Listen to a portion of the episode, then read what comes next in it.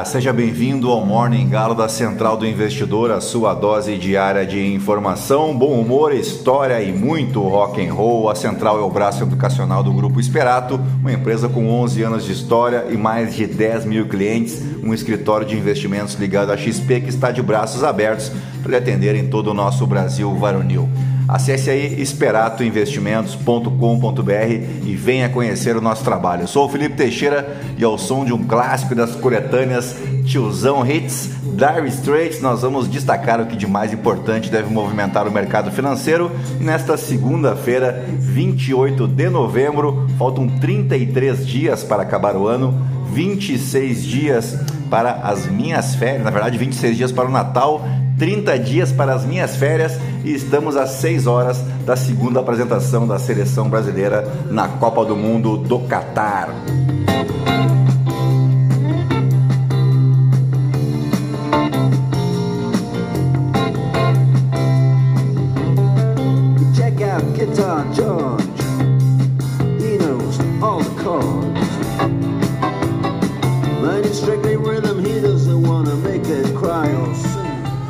Bem, são 5 horas e 6 minutos, 21 graus aqui em Itapema.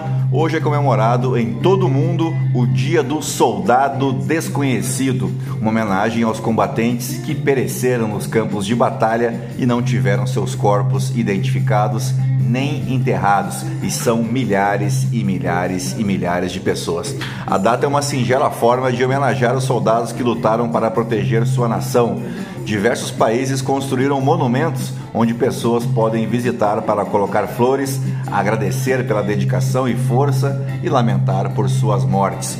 Aqui no Brasil, por exemplo, temos localizado no aterro do Flamengo, no Rio de Janeiro, o Monumento Nacional aos Mortos da Segunda Guerra Mundial, também conhecido como Monumento aos Pracinhas, projetado pelo comandante da Força Expedicionária Brasileira, a FEB, o Marechal Mascarenhas de Moraes.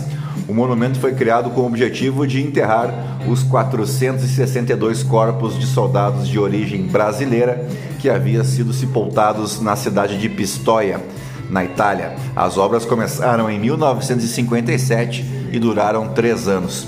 Um ano depois da sua conclusão, os corpos foram trazidos em caixas particulares de zinco, encerradas em urnas de madeira e transportados e depositados nos túmulos do mausoléu.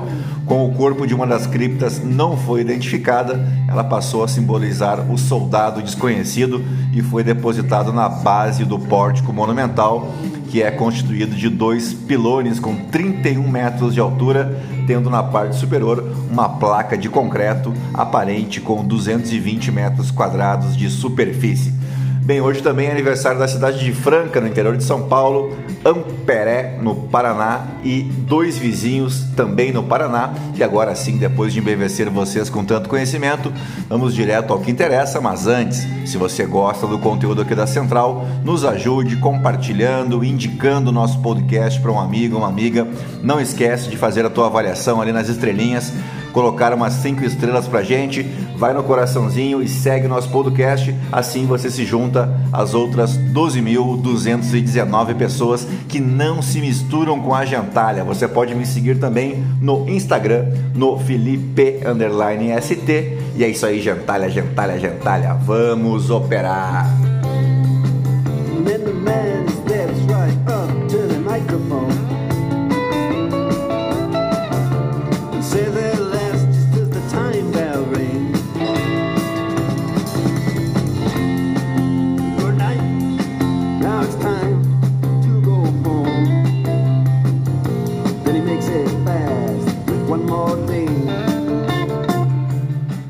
Bem, as ações asiáticas encerraram a primeira sessão da semana em queda generalizada, a exemplo dos futuros em Wall Street, à medida que a crescente agitação popular, vamos chamar assim, na China, sobre as restrições impostas pela política Covid-0 do governo chinês, vem trazendo muitas incertezas para o ambiente de negócios.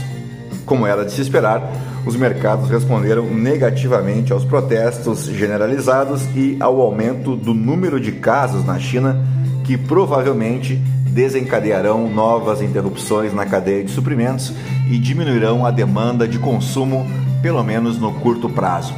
O dólar ganha força com um refúgio seguro, mostrando ganhos notáveis em relação às moedas da Austrália e da Coreia do Sul, fortemente expostas ao comércio com a China. Entre as commodities, o petróleo caiu para o nível mais baixo desde dezembro, com o Brent sendo negociado na casa dos 81 dólares o barril, em queda de 2,5%, uma vez que os desenvolvimentos na China puniram os ativos de risco e obscureceram as perspectivas para a demanda de energia, aumentando as tensões em um mercado global de petróleo já fragilizado. O clima pessimista que emana da China contrasta com o impulso do sentimento nos mercados globais na semana passada, depois que as atas da reunião do Federal Reserve de 1 e 2 de novembro mostraram que a maioria das autoridades apoia a desaceleração do ritmo de alta dos juros. O S&P 500 registrou um ganho semanal de 1,5%, que levou o índice ao nível mais alto desde o início de setembro. O índice Nasdaq também obteve ganhos na semana. Todos os olhos estão voltados para o relatório de emprego dos Estados Unidos, que sai nesta quinta-feira, e também para o presidente do Federal Reserve, Jerome Powell, e para o presidente do Fed de Nova York, John Williams, que estão entre os membros do Banco Central programados para falar durante a semana. Em meio aos desafios na China, o Banco Central do país cortou na sexta-feira a quantidade de dinheiro que os credores devem manter em reserva pela segunda vez neste ano, uma escalada de apoio a uma economia que está sendo prejudicada pelas restrições da Covid. Bueno, por aqui, o presidente eleito Luiz Inácio Lula da Silva chegou na noite deste domingo em Brasília, onde terá reuniões com partidos e bancadas sobre a PEC da transição durante a semana. O primeiro encontro aí da agenda de Lula será uma reunião com o vice-presidente eleito e coordenador do gabinete de transição, Geraldo Alckmin, às 11h30 da manhã desta segunda-feira, no Centro Cultural Banco do Brasil, sede da equipe de transição. A PEC está travada hoje por, abre aspas, falta de articulação no Senado, segundo ressaltou a deputada federal Gleisi Hoffmann, presidente da sigla. Ah, e ela é que é uma das coordenadoras do PT e do gabinete de transição. Abre aspas aí para Gleice, ele, Lula, quer conversar novamente com o presidente da Câmara e o presidente do Senado. Ele deve passar em Brasília de segunda a sexta para fazer essas conversas, para a gente também encaminhar a PEC, disse aí a presidente do partido. Dito isso, vamos às principais manchetes dos portais de notícia no Brasil e no mundo, ao som de Janis Joplin.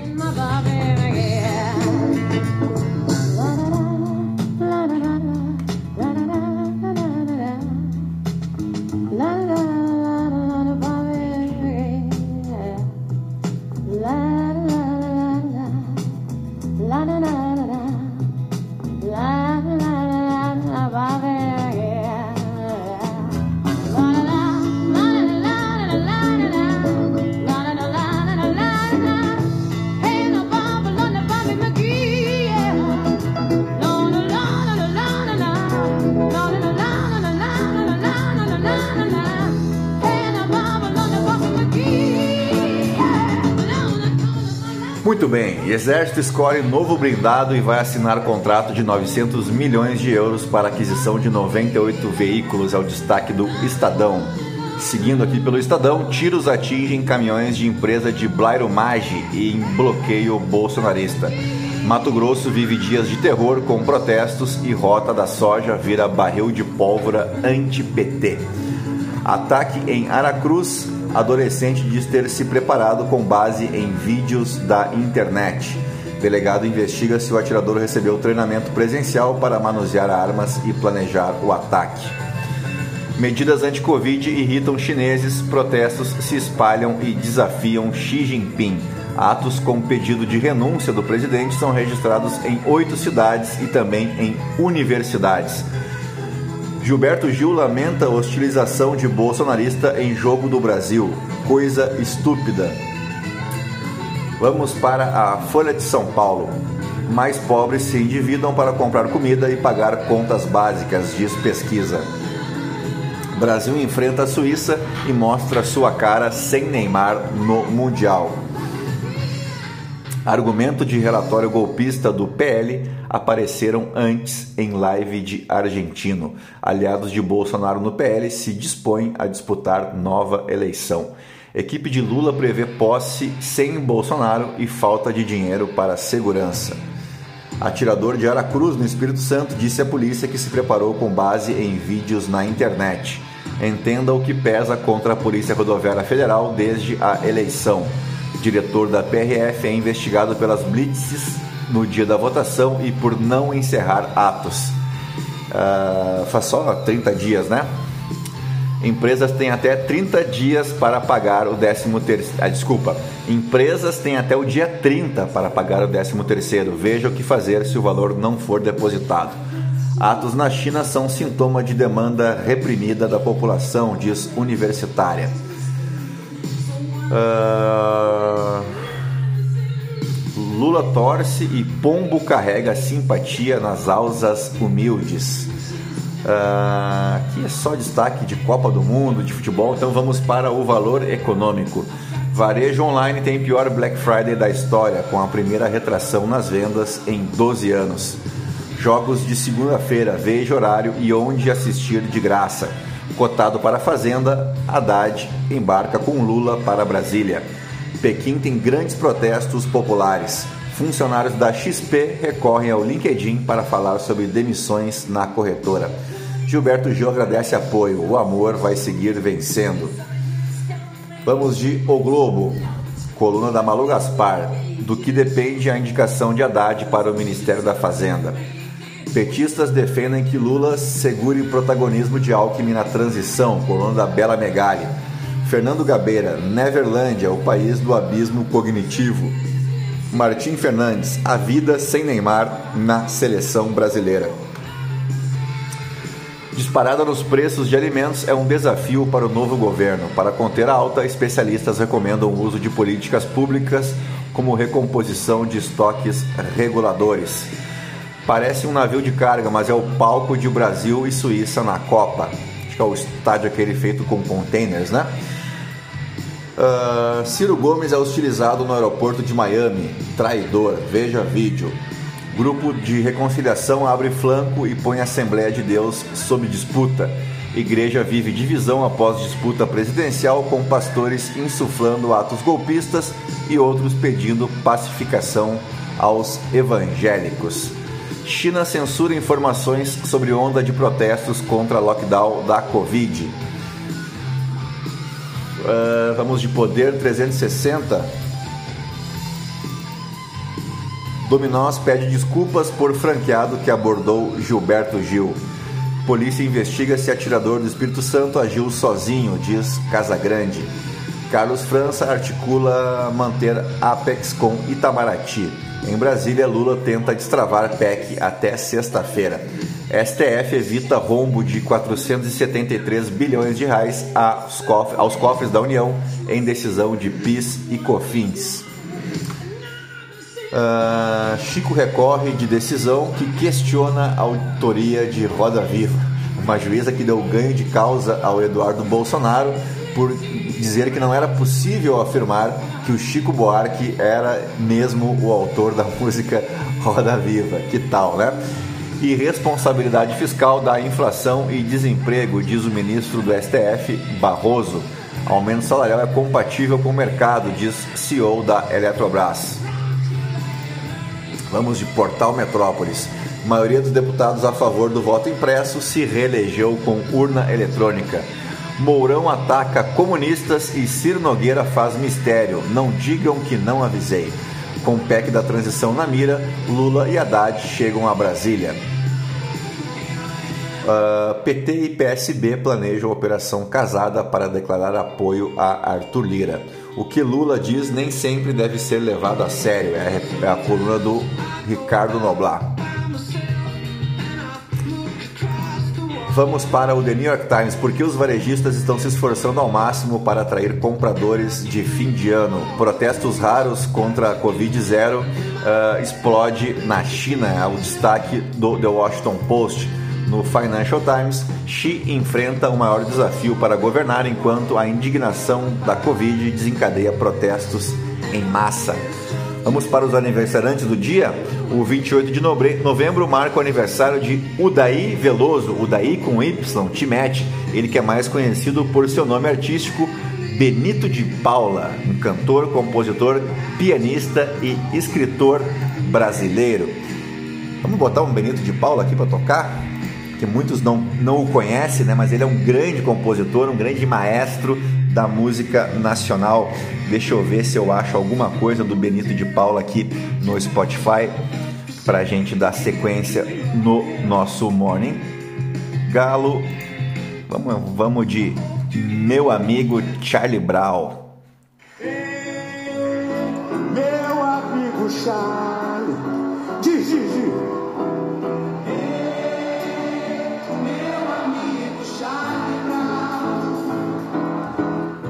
aí, grande Benito de Paula, ele é conhecido pelo seu samba característico que começou ainda jovem. Ele cantava em hotéis e boates do Rio de Janeiro onde não tocava um gênero em específico. E aí foi convidado por um amigo a tocar em Santos, onde ele veio a levar a sua carreira aí para o estado de São Paulo. Fixou moradia e formou família em São Paulo, onde desenvolveu sua carreira, tornando-se o grande símbolo do samba paulista.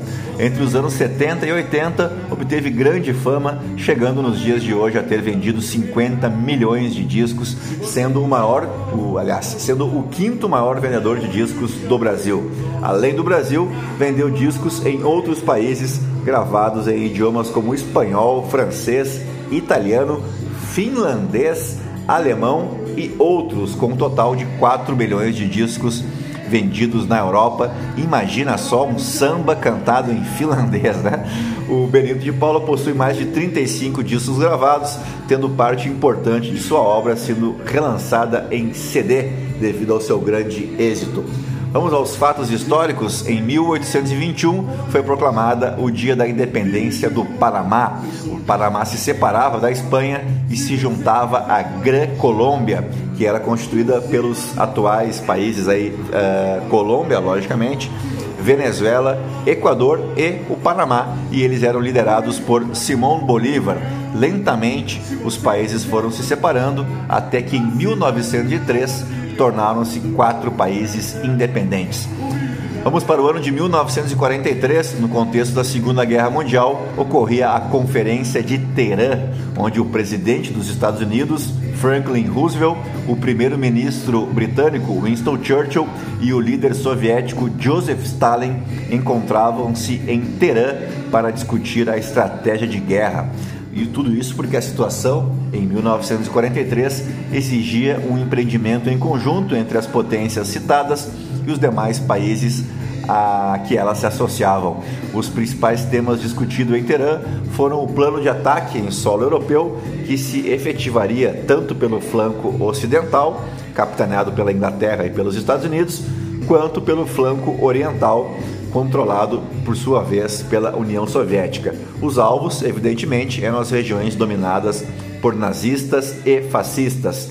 Todavia, a Conferência de Teherã, como é conhecida pelo seu nome, uh, ele, tinha o um nome Eureka, né, que era o seu código secreto, foi marcada de início pela animosidade, claro, entre Joseph Stalin e Winston Churchill, né? pessoas completamente com um pensamento completamente oposto. O chefe da União Soviética insistia em uma estratégia militar que implicasse uma incursão pelo território francês enquanto Churchill sugeria uma ação estratégica anglo-americana na região dos Balcãs.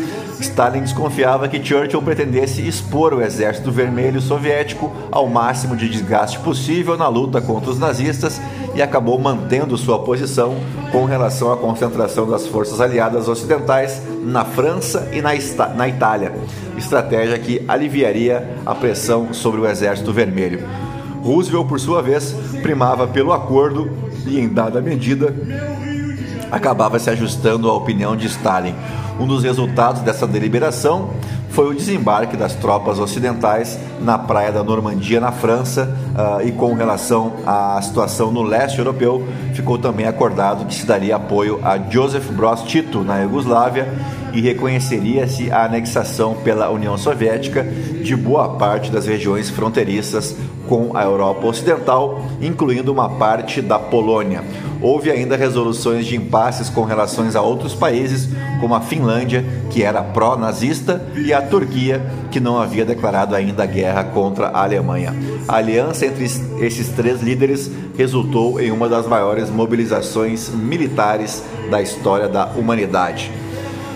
Fechamos com o ano de 2016, quando em um 28 de novembro, de novembro você lembra, né, o voo Lamia 2933, transportando a equipe de futebol da Chapecoense, caía perto de Medellín, na Colômbia, matando 71 pessoas e deixando seis feridos. A Chape que se encaminhava para disputar a primeira partida da final da Copa Sul-Americana contra o Nacional de Medellín, uma tragédia que com certeza abalou todos nós e já fazem seis anos, hein? Como o tempo passa rápido. Enfim, fechamos o nosso Morning Galo desta segunda-feira, 28 de novembro, agradecendo a tua audiência, a tua paciência, te desejando uma boa semana, bons negócios e eu volto mais tarde com o nosso call de fechamento em vídeo aqui no YouTube ou no Spotify, tá legal? Um grande abraço para vocês, até lá, tchau, tchau.